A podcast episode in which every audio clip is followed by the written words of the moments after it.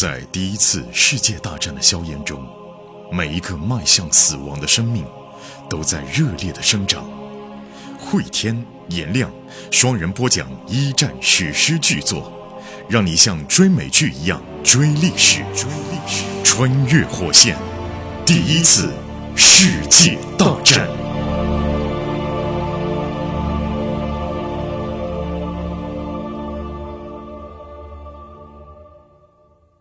穿越火线一战，各位好，我是颜亮。我是回天。前情回顾，列宁已经穿越了德国的国境，回到了俄国社会。而且列宁一下火车就发表了一番慷慨激昂的演讲，这个历史上真实的一幕啊，也是非常经典的一幕。有油画的，批判了苏维埃政权当中的妥协派，俄国社会的政治斗争大幕马上就要拉开了。我们镜头对准老哥和卡捷琳娜啊，现在的时间已经到了七月，在俄国七月的气候还是很宜人的。呃，温暖又不炎热，卡捷琳娜呢已经怀有六个月的身孕了，已经显肚子了，啊，又怀了一个，又怀了。格里格里的亲生骨肉，格呢，他一直是把瓦罗加当自己亲儿子啊，但是毕竟能多一个自己亲生的也是好的，对吧？两年半以来，他一直在为弟弟的儿子担任父亲的角色。现在呢，他正在考虑马上即将诞生的小宝贝叫什么名字。本来呢，他打算啊，就是还叫弗拉基米尔，但是已经有一个弗拉基米尔了。嗯，列宁也叫弗拉基米尔啊。他认为呢，只有彻底的革命成功了，才能够确定由人民当家做主，而不是说由沙皇，也不是由中产阶级议会，也不是由商人和将军组织的那种政府来主宰大家的生活。他就认为一定是工农当家做主才行，所有的除工农以外的阶级。只要成为了统治阶级，出于某种原因，老哥认为都肯定没好日子过。所以这点政治主张他会紧紧的跟随列宁的步伐，对，跟列宁是完全吻合的啊。当然，老哥对列宁呢情感也挺复杂的，一方面特别特别崇拜，另外一方面呢也不太喜欢这个人，因为列宁啊不好相处，哎，总是怒气冲冲的对别人大喊大叫，就显得呢和列宁想法不一致的都是傻瓜。问题是吧，列宁。他用事实证明，和他不一样的人也确实就是傻瓜。列宁他工作起来比任何人都努力，花很长很长时间想一件事儿，然后想清楚了以后做决定，那种决定总是对的。当然，那种决定上来呢，总是有人反对，而反对他的人最后证明都是错的。啊，天生的领袖，天生领袖。而且呢，在过去啊，俄国也革命过，革命以后都是一阵的混乱，毫无结果。现在只有列宁才会让事情啊不会回到以前的轨道，而资产阶级临时政府也很清楚这一点。现在已经有迹象表明，他们已经将矛头对准了列宁。由资产阶级掌握的媒体啊，指控列宁不爱国，是德奸。啊，当然了，这样的一种说法是十分的荒谬的。问题是，老格知道列宁有一个秘密的经费来源，这成了资产阶级指控他的把柄了。嗯，那么这个秘密啊，到底资产阶级会拿它做什么样的文章？老格现在特别担心啊。正在这时候呢，门外传来了纷繁的脚步声啊，随后就是急切的敲门。老格第一时间蹦起来，穿上裤子，把枪别在腰间。什么事？外面有个男人的声音啊。伊萨克，我是伊萨克，开门啊，不得了了！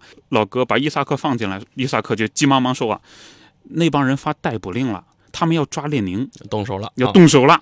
老哥很害怕，他从来不害怕的，在战场上，现在他害怕了，马上通知所有人，有没有搞到车子？伊萨克讲，搞到了，在外面有军车。不是抓一个列宁啊，对啊，要抓就抓一批啊，抓列宁，抓基诺维也夫，抓加米涅夫，就是这些列宁那边的革命者全抓。于是呢，老格飞忙的冲出门，冲出门之前吻了吻卡捷琳娜和小宝啊。等跳进车子以后，他就对伊萨克说啊：“我们赶快开，这样的能够把几个人救出来最好。如果来不及，列宁最重要。政府现在要对付的就是他，基诺维耶夫。”加米涅夫是列宁最坚定的支持者，也是推动整个运动向前进的引擎，而列宁是核心。只要保住列宁，其他所有的事情都好办。那么现在我们先开车，先去通知他。我知道列宁住在他姐姐家，你尽量开快一点。汽车尖叫着往前冲啊，拐了个弯。老格接着问伊萨克：“那你是怎么知道这个事儿的？”嗯，伊萨克说呢：“司法部有一个布尔什维克，他告诉我的。”逮捕令是今天早晨才签的，但愿还来得及。这一幕啊，虽然格雷格里跟伊萨克是虚拟人物啊，嗯但是抓捕列宁这一幕是历史上真实发生的。对啊，，格雷格里就担心啊，到那边如果列宁已经被人抓走了，那就糟了。哎呀，这个资产阶级政府拿了以后，会不会先杀再审都难说。就杀了以后，给你随便贴个罪名，然后告诉你呃这个列宁叛国罪嘛，哎，所以这个事情呢，就非常非常的危险，而且老哥很清楚，没有第二个人像列宁这样不屈不挠、意志坚决了。确实，列宁这个人专横霸道，没错。但是列宁他让布尔什维克成为主要政党啊，没有他，革命就退回到混乱和妥协当中了。那毁掉的不仅仅是布尔什维克，毁掉的是整个俄罗斯。伊萨克呢，接着把车就开到了前面的一条大街啊，这条大街呢，两边都是中产阶级的住宅楼。列宁的姐姐住在这里。老哥跳下车，冲进楼去，拼命敲门。列宁的姐姐把门开开来了。他姐姐呢叫安娜，五十多岁，花白头发，从正中分开，在《真理报》工作啊。看到他，老哥心里淡定一点。为什么呢？如果说列宁已经被抓了，这神色不是这样的，对吧？这还在家，啊，还在家。看到安娜了，安娜说什么事儿啊？格雷格里说，列宁赶紧走。赶紧走，他们要抓他。哎呀，安娜立刻就反应过来了嘛，列宁啊，快来啊！当然，他喊列宁喊的也是瓦洛加啊，啊，瓦洛加是列宁的小名。安娜赶快转过门啊，就喊列宁嘛，就快过来，快过来！列宁出现了，身上呢穿着还是那件通常穿的破旧的深色外套，和往常一样打个领带。嗯老格迅速说明情况啊，列宁就讲呢，我马上离开，姐。我走了，呃，手提箱什么的全放在这儿，你知道该怎么处理啊？时间不等人呐。另外看看格雷格里，谢谢你提醒啊，你叫格雷格里，你有车吧？老哥说有啊，列宁就没再说话，呃，就走出门向车走去啊。格雷格里跟着列宁走到街上，匆忙帮列宁打开车门。进了车以后呢，跟列宁汇报，报告列宁同志，他们也对于基诺维耶夫、加米涅夫发出了逮捕令。列宁说啊，这样的，呃，你就不要跟我走了，你回我公寓。公寓里面呢有部电话，我姐姐也知道怎么样去联系剩下的同志。通知他们也赶紧转移。对对对，我跟你的同事离开，你过去通知其他的人。这个其实很危险的。格里格里返回公寓，会碰到那些来秘密抓捕的警察的。对呀、啊，呃，但是这时候只能这么做，而且你回头想啊，换你你也只能这么做。而列宁他没有思考，就一口爆出来就是标准答案。其实列宁一直是这样的，他对于所有人是发号施令，大家都乖乖服从。事实也告诉大家，乖乖服从是对的呀。呃，老格是很高兴，他不怕被抓，一副重担已经从肩膀上卸掉了。他打量着街道两头啊，发现呢对面一栋楼里面出来一伙人，穿着便装，但是老哥一看他们那个状态就不对头。为什么呢？领头的是平斯基，又是他啊，又是他来了啊！哎，他现在成了资产阶级改良派杜马政府的秘密警察了。对秘密警察制度按说是被废除了啊，嗯但是平斯基这种人还在工作呢。嗯 格雷格里急忙忙又跑进列宁姐姐的公寓啊，房门还开着。安娜和她的丈夫马克待在屋子里面，房间里面还有他们的孩子，家里面的帮佣的佣人，几个人都非常吃惊。你怎么又回来了？老哥说呢，这样的，呃，他已经安全离开了，列宁走了，警察在外面，我马上要跟基诺维耶夫和加米涅夫联系。马克就把电话递给他嘛，怎么弄啊？这东西老哥看看不会打。然后马克呢就把这个电话听筒拿起来，记住那时候啊是很麻烦的，不是拨了摇吗？要摇，而且要接接线员报给他数字，接线员帮你再接通。正在这时候，外面砰砰砰砰砰，有人敲门了。老格把一根手指放在嘴唇上，就示意安静，拖一拖时间啊，拖一拖时间我把。电话打完。对，外面呢开始梆梆这种的，开门开门，我们有搜查令。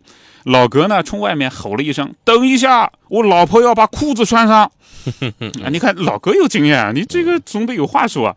呃警察经常去各个地方搜查，以前沙俄警察也是这样，老哥知道怎么拖时间的啊。然后那边呢，马克已经是通知到了基诺维耶夫，接着弹那个弹簧杆，要拨另外一个就加米涅夫了，继续拖时间。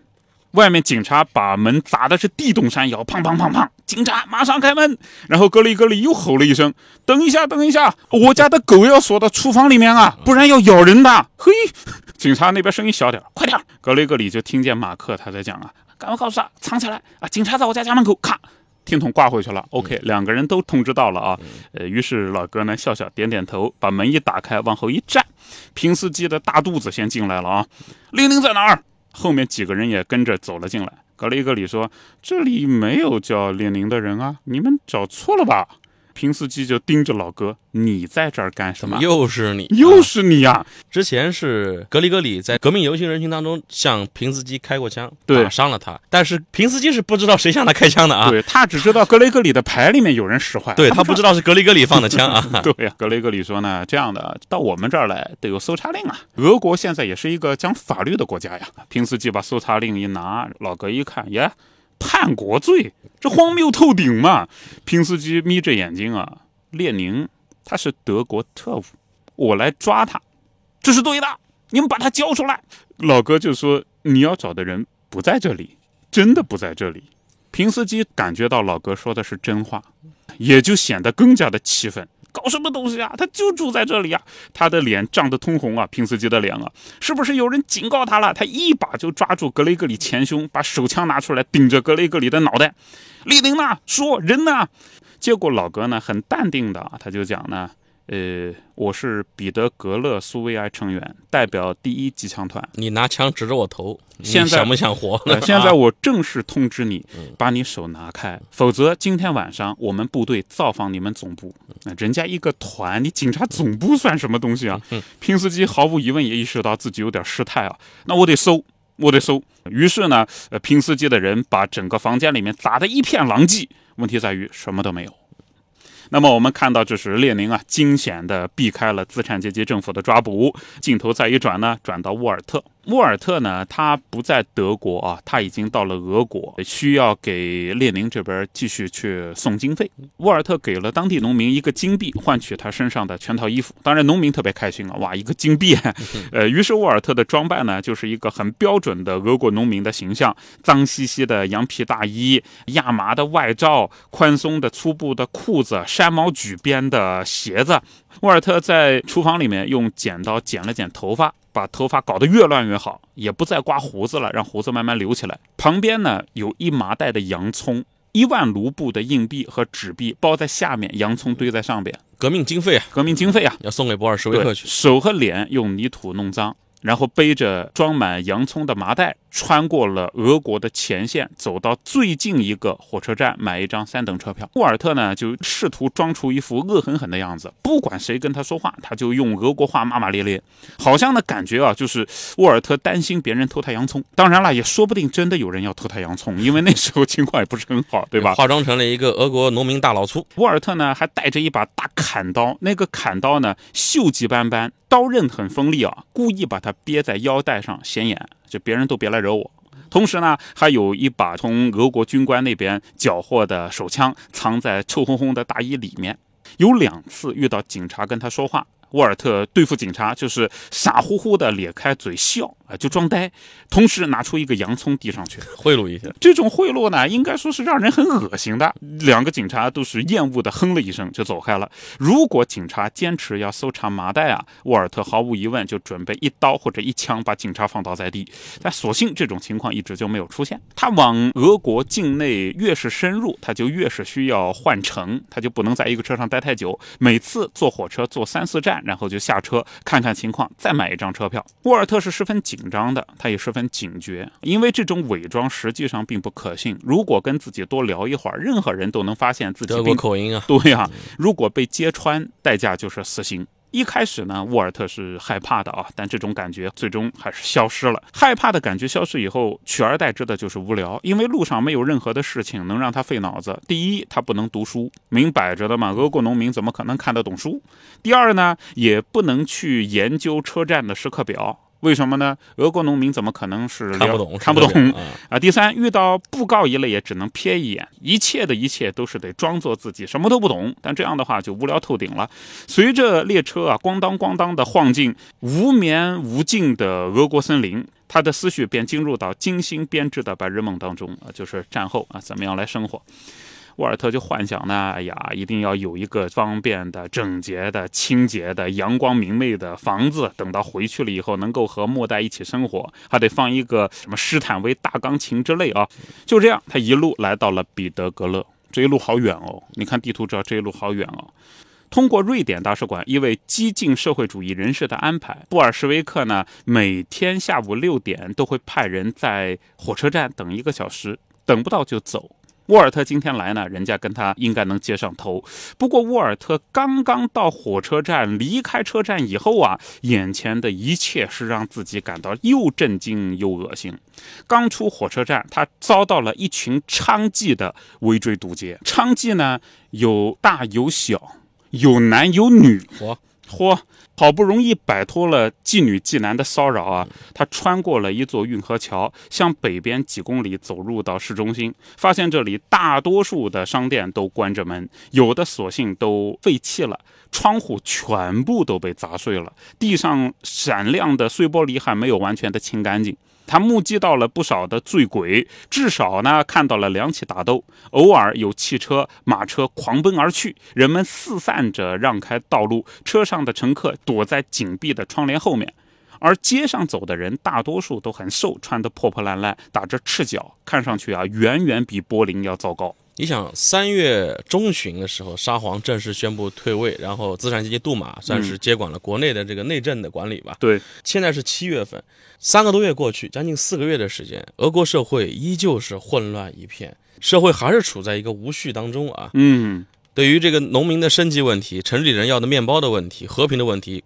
毫无进展。只要战争继续，这种情况就一定会继续。所以当时资产阶级政府呢，这种作死的行为就是继续战争。这风险就在于，大家会觉得现在还不如以前呢，对啊，还不如有沙皇的时候呢。那沙皇的时候还没这么多娼妓呢。那么现在来看到沃尔特的视角啊，他又看到不少的士兵，有单个的，有成群结队的，纪律已经没有了，部队的列队步调参差不齐，岗位上面的人呢随便闲逛聊天，军服是敞着的，跟老百姓呢有的还坐下来在打牌，很明显是想干什么就干什么。沃尔特他就觉得哈、这帮人已经没有心情打仗了，当然是好事。等到下午六点，他满怀希望的来到了接头地点，遇到了和自己接头的中士。这个中士啊，威风凛凛，长着一副宽阔的肩膀，少了右边的耳朵，门牙缺了一颗，左手少了一根无名指。那这不就是格里格里就是老吗？格，啊老格来老格来跟他接接头了。对，老格啊，站在那里的这种状态，就让人觉得特别的安心的样子。标准的老兵啊，那双蓝眼睛敏锐的向四周旋摸着，很难相信有什么事儿能逃过他的监控。沃尔特本来打算暗中观察他一下，但是这个士兵呢，一眼就看到了沃尔特，接着对沃尔特点点头，大拇指往后一顶，跟我走。哥这也不用暗号什么的，不用暗号，就是眼神。就沃尔特，你的这种状态呢，在外行看来看不出来，在内行看来，你一看就是特务。确认过眼神啊，你是我找的人。对，沃尔特等到僻静无人处啊，他就说：“你是谁？”老哥介绍：“我是格雷格里别斯科夫中士。”看看周围的环境呢，还不错。来到了一个房间，角落里面有一把茶壶嘶嘶作响，有一个围着披肩的老太太正在那里清理腌制的鱼。沃尔特说：“啊，我能吃点东西吗？饿死了。”于是格雷格里端来了黑面包啊，端来了鲱鱼碟子，外加两杯加了糖的茶啊。等到沃尔特吃起来，老哥看了他一分钟啊，随即哈哈大笑，说：“你能混到这里来，简直是一个奇迹啊！我瞄你一眼就知道你是资产阶级 啊！而且在这吃饭的话呢，吃相上，吃相上也是资产阶级。呃嗯沃尔特很伤自尊，知道吧？自己觉得藏的还挺好，是吧？沃尔特心说嘛，我是特务啊，嗯我是资深特工啊，你这个讲的我太没有面子了。开玩笑，格雷格里说俄罗斯农民什么样，我最熟悉了。他们吃饭的什么德行，我太清楚了。呃老哥说呢，哎，你看啊，你手脸很脏，我很敬佩你，你很敬业，但是你吃东西呢，小口吃，还居然呢吃着拿抹布还擦嘴。啊，真正农民啊，吃东西是大口往嘴里塞，咽下去之前用茶把它冲下去，这才对。根本不嚼，对就冲击，冲击根本不是品尝。沃尔特觉得很恼火，他说：“不管像不像，哎，我已经安全的度过了好几天了。换成你，你在德国还能混上去，你试试，试试看吧。啊，不过这时候不要吵架，对吧？虽然别人伤害了自己的专业自尊啊，他就说一会儿我们来办个交接啊。之前你告诉我布尔什维克的情况进展怎么样？于是老格就说了自己看到的一切。他讲的好啊，过去几个月，成千上万的俄国人入了党，托洛茨基也支持我们了。啊。需要指出啊，托洛茨基和列宁呢，以前一个是布尔什维克列宁，一个呢是孟什维克托洛茨基。后来呢，托洛茨基是支持了列宁，这样的话就使得革命的形势啊一片大好。于是呢，老哥又说：“哎，沃尔特啊，有空你去听听托洛茨基的演讲，你可能没听过吧？在这里，大家都把托洛茨基当成英雄啊。”其实呢，沃尔特知道，连德国人都知道，托洛茨基的演讲是令人着魔的，是布尔什维克的一件法宝。老哥又说呢，去年二月份我们有一万名党员，现在已经是二十万喽。星星之火已经燎原了啊！沃尔特说呢，那什么时候改变时局啊？老哥，什么时候你们能掌权呢？对啊，老哥叹口气啊。现在呢，关键看临时政府什么时候垮。临时政府召集了一个代表理事会，他们过了一段时间，同意一个六人的第二理事会来起草一个选举法。还不是起草新宪法，是起草选举法，过程是非常复杂。老哥就愤愤不平啊！资产阶级说啊，希望选举不受到任何挑战。但毫无疑问，在我们看来，真正的原因就是他们试图拖延，因为他们知道选就输。但是呢，拖又是更输的惨，因为我们现在党员越来越多嘛。沃尔特就问了，什么时候呃打算选举？选举是九月份。呃，老哥说呢，我们坚信布尔什维克能够赢。沃尔特说啊，那这是好消息啊，再告诉我们一点坏消息吧。老哥说，坏消息是我们已经成为了资产阶级政府对付的首要目标，眼中钉，肉中刺。他们签发了针对列宁的逮捕令，列宁已经藏起来了。但是你放心啊，他仍然在运作党内的事务。沃尔特呢，其实倒是相信没事儿，因为列宁在苏黎世。瑞士流亡期间都能保持对于党的控制，在俄国某个藏身处，那更能保持对党的控制啊。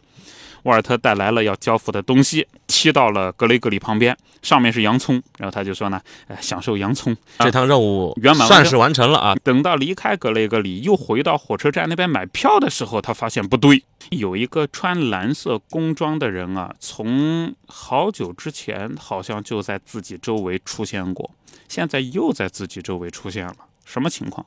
沃尔特买了车票，上了车，挤进一个三等车厢。哎，车厢里面各种各样的人都有啊。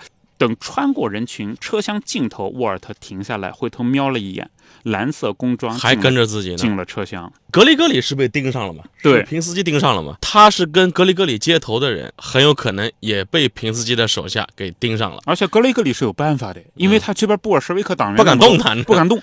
但是跟他接头的人，他们如果逮到了沃尔特，德国来的奸细，对，一个是沃尔特本身性命难保，再一个对于当时的俄国的布尔什维克苏维埃政权就会陷入很大的被动了啊。那么沃尔特能不能从这个警察的追捕当中脱身？我们在下集当中跟各位继续来讲述。好，穿越火线一战这集就到这里。